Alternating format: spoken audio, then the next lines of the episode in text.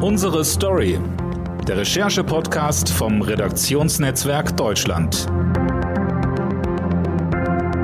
Bereits in der letzten Folge von Unsere Story haben wir über die aktuelle Lage am Energiemarkt und über die bevorstehende Gasumlage gesprochen. Seitdem hat sich aber so viel verändert und es ist so viel passiert, dass wir auch in dieser Woche über das Thema sprechen müssen. Und daher begrüße ich erneut den Leiter der R&D Wirtschaftsredaktion, Andreas Niesmann, hier im Podcast. Hallo Andreas. Hi Dennis. Ja, Andreas, wir haben äh, viel zu besprechen. Ähm, mhm. Wir wollen ja immer so einen kleinen Blick hinter die Kulissen geben, deswegen äh, zur Transparenz. Wir haben es heute äh, Vormittag schon mal mit einer Aufnahme probiert äh, und wurden dann aber von den Ereignissen äh, überholt. Deswegen nehmen wir jetzt am Donnerstagabend um 17.45 Uhr nochmal auf. Letzte Woche sprachen wir darüber, die Gasumlage kommt und, und wann kommt sie und kommt sie wirklich. Und jetzt steht fest, nein, die Gasumlage kommt nicht. Dafür kommt ein Gaspreisdeckel. Äh, Olaf Scholz sprach von einem Doppelwumms. Ähm, klär uns doch bitte mal ganz kurz auf, warum ist die Gasumlage jetzt abgeräumt und was soll dieser Gaspreisdeckel sein? Wie soll der funktionieren? Ja, also ich muss tatsächlich auch mit einer Korrektur von mir selber anfangen. Ich habe letzte Woche gesagt, zum 1. Oktober werden alle die bezahlen müssen. Und heute lernen wir, es ist nicht so. Robert Habeck hat eben gesagt, also diese Umlage wird noch diese Woche abgeräumt. Ähm, es beginnt, äh, das ist ja mit einer Verordnung ist das beschlossen worden und er hat jetzt schon quasi seinen Kabinettskollegen äh, diese Verordnung geschickt im Umlaufverfahren, dass die alle zustimmen können, dass sie wegkommt. Es kann dennoch sein, dass Leute, die schon einen Brief bekommen haben von ihrem Versorger und ähm, äh, vielleicht Abschläge schon angepasst haben oder so, dass da jetzt schon Zahlungen raus sind beziehungsweise noch rausgehen. Dieses Geld würde dann zurückgebucht werden. So, das ist das eine. Also die Umlage ist tatsächlich weg. Also sie muss nicht bezahlt werden. Das ist die gute Nachricht. Und ehrlicherweise für mich persönlich auch ein bisschen überraschend. Ich habe geglaubt, na, bis Ende des Jahres zahlen wir das mal auf jeden Fall und dann sehen wir mal weiter. Aber manchmal wird man halt auch als Korrespondent überrascht. So. Mm, das zweite Thema ist die Gaspreisbremse und da reden wir ja eigentlich, äh, da geht's ja eigentlich ums eigentliche Geld, also um das, was wirklich äh, teuer wird. Ja, viele haben ja diese Preiserhöhungen bekommen ähm, und die große Angst davor, es nicht mehr bezahlen zu können oder man kann es auch einfach nicht mehr bezahlen. Und da sagt die Bundesregierung jetzt, also das, was wir bislang angekündigt haben, dass eine Expertenkommission sich äh, damit beschäftigt, wie man diese Preise dämpfen kann, das meinen wir so ernst, dass wir jetzt 200 Milliarden Euro mobilisieren also eine, einen dicken Scheck quasi auf den Tisch legen und sagen, ähm, liebe Kommission, hier ist das Geld, seht zu, wie ihr die Leute entlastet. Und wie das dann technisch funktionieren soll, das, wie gesagt, darüber brüten die Experten gerade. Wenn ich das jetzt so höre, finde ich das schon wieder so ein bisschen schwierig. Ähm, aus dem einfachen Grund, bei der Gasumlage hieß es ja dann auch plötzlich, sie kommt und das funktioniert alles. Dann kam man, weil ja dann Unipa doch jetzt verstaatlicht wird mit ähm, finanzverfassungsrechtlichen Hürden. Jetzt ist ja der Gaspreisdeckel auch nicht so wirklich ausgearbeitet, äh, wie du das gerade angekündigt hast. Wir haben jetzt erstmal diese 200 Milliarden im Raum. Die Frage ist natürlich, A, reichen die und B, kann dieser Gaspreisdeckel auch so kommen oder kann das vielleicht jetzt uns ja, kartellrechtliche Probleme geben oder EU-rechtliche Probleme, wenn jetzt in Deutschland ähm, irgendwie ein Preis gedeckelt wird? Also an EU-rechtliche Probleme glaube ich da nicht. Ich glaube, eine Kartellfrage ist es auch nicht. Aber du hast völlig recht. Der Teufel steckt bei solchen Geschichten im Detail. Und es gab, und die Lösung oder das, was heute präsentiert worden ist, war eigentlich ziemlich wolkig oder äh, ziemlich unkonkret. Man kann sogar sagen, also es wurde erstmal nur eine Finanzierung präsentiert und nicht äh, und nicht eine Lösung im Detail. Normalerweise läuft es andersrum. Normalerweise wird erstmal erklärt, was man machen will und dann in einem zweiten Schritt die Finanzierungsfrage. Dieses Mal macht man es also äh, macht man es also andersrum und legt dieses Geld auf den Tisch und ähm, und jetzt sind wir mal überrascht. Also es wird, glaube ich, noch äh, oder lassen wir uns mal überraschen. Es wird noch eine Menge Diskussion darüber geben, wie das dann technisch funktioniert. Es tagt jetzt eine Kommission, da sitzen viele Experten drin, Gewerkschafter, Ökonomen etc., die sich darüber Gedanken machen sollen, äh, wie man das am schlausten macht. Da gibt es ja verschiedene Modelle, wie so ein Deckel funktionieren kann. Ähm, ich mache mal ein, ein, ich deute mal eine Sache an an, die die Bundesregierung beim Strom auch äh, offenbar ähm, ähm, favorisiert. dass man einen gewissen Grundbedarf definiert, wie viel Gas äh, den Leuten zur Verfügung stehen soll äh, zu bezahlbaren Preisen. Das kann man an, an, an, einer Haushaltsgröße festmachen, an einem Kopf, an einer Kopfzahl oder einer Quadratmeterzahl, wie auch immer. Ne? Also da fangen dann die Streitereien schon an.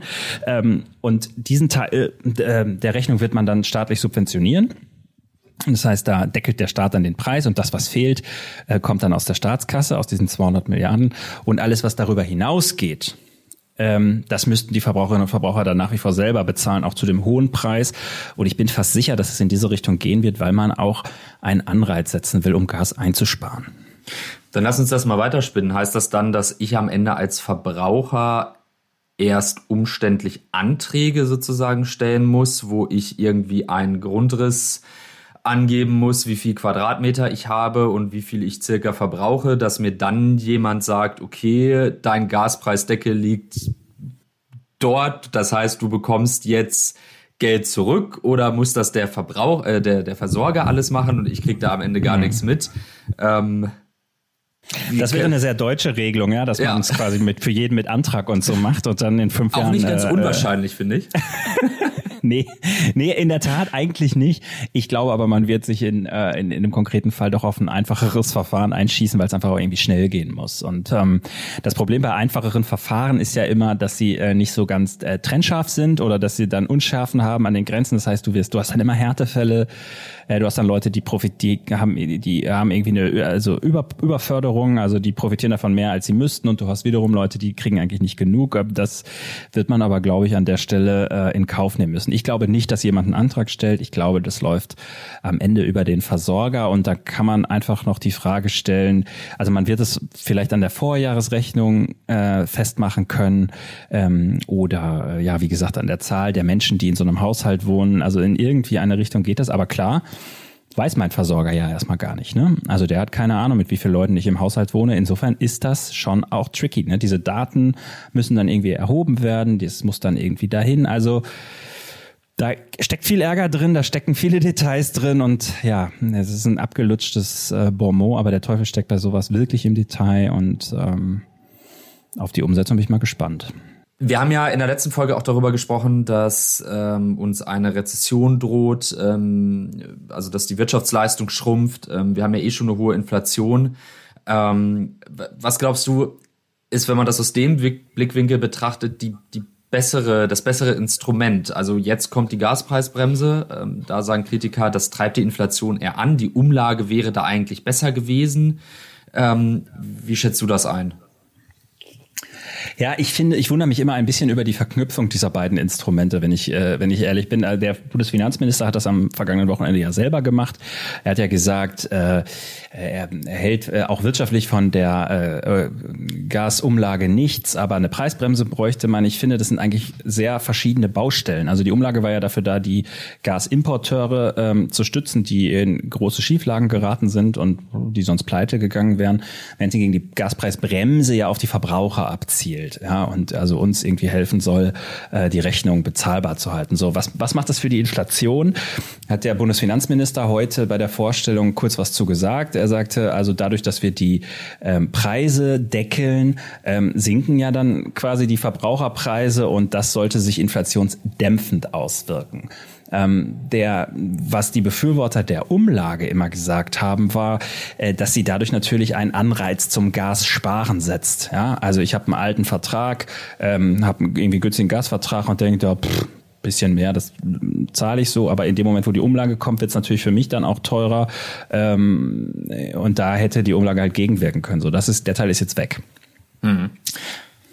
Jetzt ähm, ist es ja so, durch die Umlage, die wegfällt, fehlt das Geld, was ja in die, in die Rettung der, ähm, der großen Gasimporteure ähm, reingesteckt werden muss. Das ist ja einfach Fakt. Also das Geld muss ja irgendwo herkommen. Ähm, und heute wurde halt von diesen 200 Milliarden Euro gesprochen. Gleichzeitig hat ja Christian Lindner immer gesagt, die Schuldenbremse bleibt.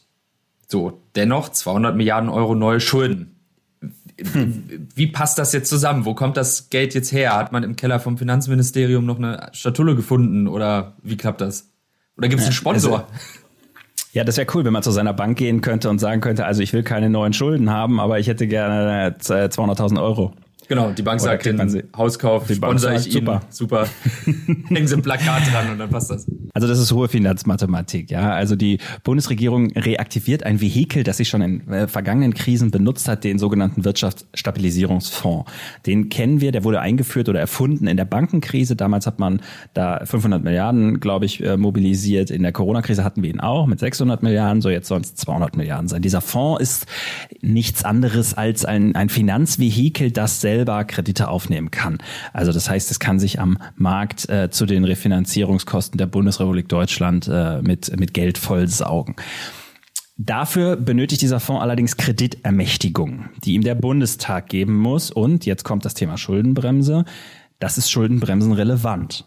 Mhm. Ähm, das heißt, die große Frage ist jetzt, nimmt dieser Fonds, saugt er sich noch dieses Jahr mit diesem Geld voll, mit diesen 200 Milliarden? Also werden diese Kreditermächtigungen jetzt äh, gegeben vom Parlament. In diesem Jahr haben wir die Schuldenbremse ohnehin schon ausgesetzt gehabt. Ähm, oder tut er es im nächsten Jahr? Da hatte Christian Lindner bis jetzt ja versprochen, die Schuldenbremse wird eingehalten. So, dieses Detail klingt jetzt sehr technisch, ist aber für die Frage äh, relativ entscheidend. Ähm, weil wenn er es im nächsten Jahr tut, dann müsste er quasi, eigentlich hätte er mit seinem Versprechen so ein bisschen gebrochen, die Schuldenbremse einzuhalten. Ähm, er hat in der, äh, in der Pressekonferenz sowas gesagt wie, für den Kernhaushalt oder er hat gesagt für den Bundeshaushalt, also die eigentlichen politischen Vorhaben, so war das Wording, ähm, wird die Schuldenbremse, werden die Regeln der Schuldenbremse gelten. Aus meiner Sicht war in dieser Aussage so ein bisschen Spielraum drin. Also ähm, das heißt, also es kann sein, dass sie nächstes Jahr quasi sie formell zwar aussetzen, aber Lindner all, allen seinen Ministerkollegen und den Ministerpräsidenten der Länder und so sagt, Freunde, für euch gilt's aber. Also formell haben wir sie jetzt zwar de deaktiviert, aber ihr müsst euch an die Regeln alle halten. Also ihr kriegt nicht mehr Kohle. Das Geld ist nur für diese Krisenbekämpfung da.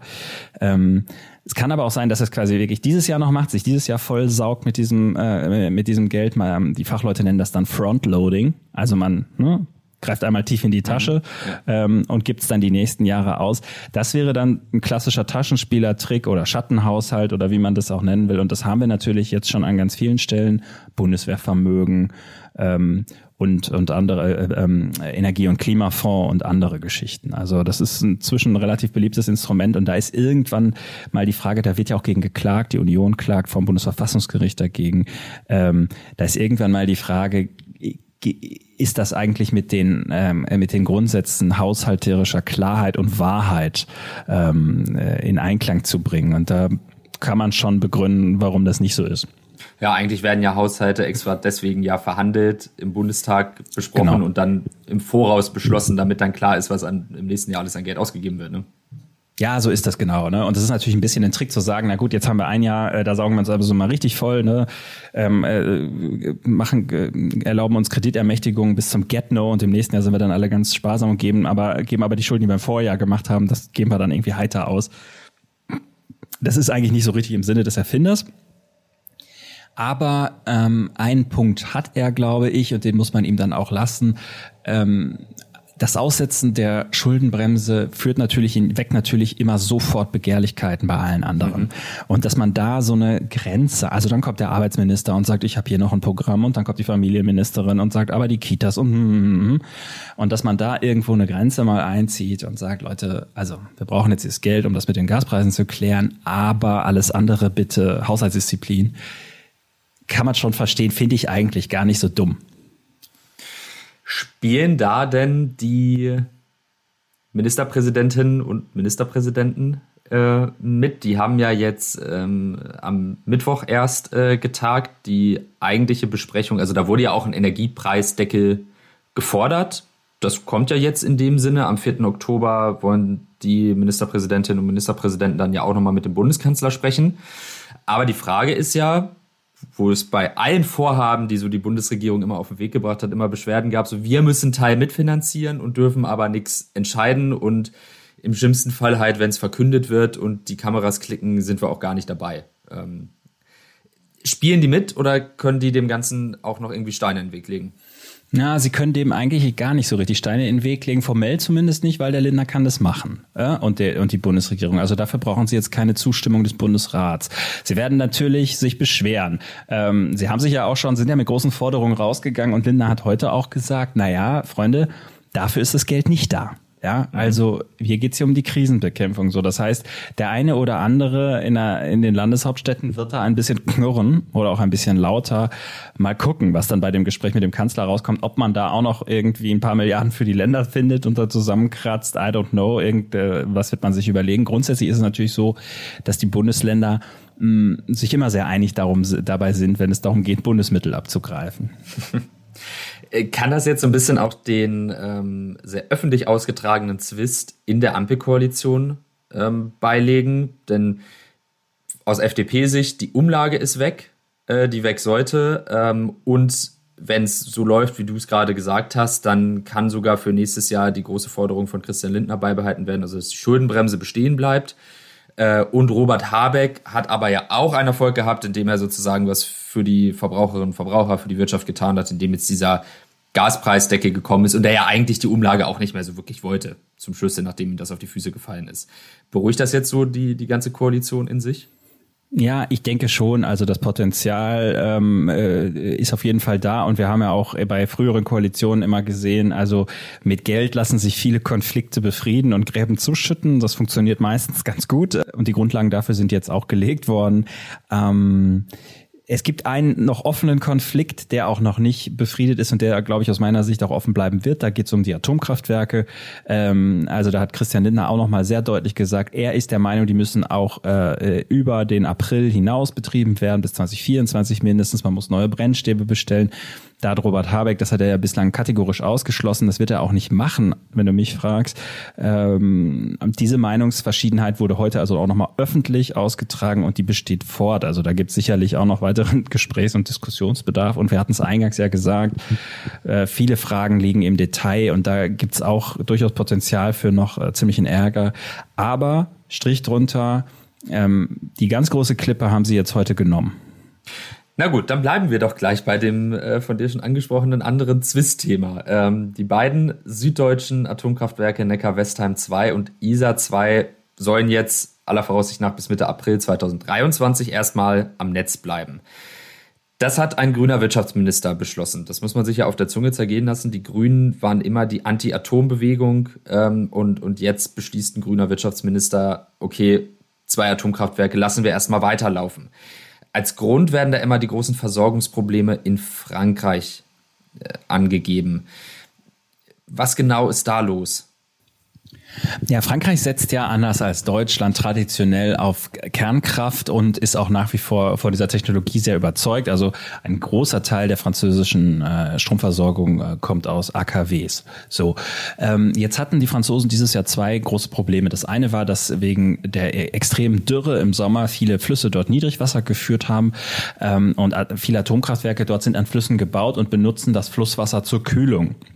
In dem Moment, wo nicht mehr genügend Wasser da war, konnten die das nicht mehr verwenden und mussten deshalb ihre Leistung drosseln oder sogar abgeschaltet werden. Punkt eins. Punkt zwei war, dass viele AKWs äh, in, in eine Kontrolle mussten, in eine Wartung dieses Jahr und man hat dabei etwas gefunden, nämlich Korrosionsschäden an Rohrleitungen. Anders ausgedrückt, die Dinger rosten. Jetzt ist uns allen irgendwie klar, dass ein rostendes Atomkraftwerk irgendwie nur so eine semi-gute äh, Idee ist und ähm, nicht wirklich beruhigend. Also das muss repariert werden, das Zeug. Und es dauert ein bisschen. Deshalb sind derzeit viele französische AKWs nicht am Netz. Franzosen haben der Bundesregierung immer in Aussicht gestellt, naja, bis zum Winter kriegen wir das auf die Kette, dann laufen die Dinger wieder und so langsam zeigt sich, äh, doch nicht. Wenn jetzt die FDP fordert, ähm, auch die beiden AKWs dann länger als Mitte April 2023 am Netz zu halten. Du hast es schon gesagt, dem kann Robert Habeck ja eigentlich nicht zustimmen, ohne einen, einen Riesenstreit in seiner Fraktion hervorzurufen. Also dann gehen ja Jürgen Trittin zum Beispiel, äh, würde ja wahrscheinlich völlig auf die Barrikaden gehen. Ähm, wenn wir uns das mal aus rein logischen Gesichtspunkten anschauen, würde es denn überhaupt was bringen, diese beiden AKWs noch länger in Betrieb zu lassen? Oder ist das eigentlich nur so ein bisschen Augenwischerei, um die Menschen zu bestätigen, die sagen, ach, Atomkraft ist ja eigentlich immer noch super? Ja, ich tendiere ein bisschen zur letzteren Antwort. Also das Argument der FDP ist hier natürlich viel hilft viel. Ja, lass uns doch, äh, äh, lass uns doch alles, was wir an Kraftwerkskapazität haben, in dieser schwierigen Lage erstmal durchbrutzeln lassen und durchlaufen lassen. Dann haben wir ein großes Angebot an Energie, an Strom und ein größ je größer das Angebot, desto niedriger der Preis. Also vielleicht wirkt sich das preisdämpfend aus. Das haben kluge Leute nachgerechnet und haben gesagt, na ja, da reden wir am Ende über nicht so viel. Das ist eher im, äh, also nicht mal im Cent-Bereich. Ähm, ähm, aber ganz genau weiß man es auch nie so. Das, so ehrlich muss man sein. Grundsätzlich ist es natürlich so, dass ein abgeschriebenes Atomkraftwerk, also das keine Finanzierungskosten mehr reinholen muss, ähm, schon eine Gelddruckmaschine ist. Also diese Dinger produzieren zu einem relativ geringen Preis dann Strom wenn man die ganzen, man sagt Ewigkeitskosten nicht berechnet. Ne? Also äh, das heißt Endlager, es gibt ja noch gar keins in Deutschland und diese Dinger, dieser, der Müll muss ja Millionen von Jahre gelagert und bewacht und alles werden das hat man mir die Kritiker immer vorgeworfen, das rechnet ihr alles gar nicht rein, sondern ihr macht da letztendlich auch so eine Rechnung auf Kosten und der nachfolgenden Generation und zwar nicht der nächsten zwei oder drei, sondern eher so der nächsten 200 oder 300. Ähm, aber wenn man das mal außen vor lässt, dann produziert ein Stromkraft, äh, ein Atomkraftwerk zu wenig Geld zu geringen Preisen Strom. So, das heißt, kann man natürlich sagen, gut, lass die zwei, drei Dinger doch noch weiterlaufen, ähm, hilft uns ein bisschen. Man kann aber auch sagen, ähm, Braunkohlekraftwerke produzieren auch zu sehr, sehr geringen äh, Kosten äh, Energie, zumindest wenn sie abgeschrieben sind. Und, äh, äh, und das ist ja hier auch der Fall. Und die Braunkohle liegt ja in Deutschland auch vor Ort. Also auch das funktioniert. Hat man natürlich wieder das Klimaproblem andere Baustelle. Lange Rede, kurzer Sinn. Also, es würde wahrscheinlich ein bisschen was bringen. Aus meiner Sicht wird die Debatte aber zu hoch gehängt. Also, ähm, weil der Beitrag dann von zwei oder drei Kraftwerken zum gesamten deutschen Energieverbrauch dann auch nicht so gigantisch ist.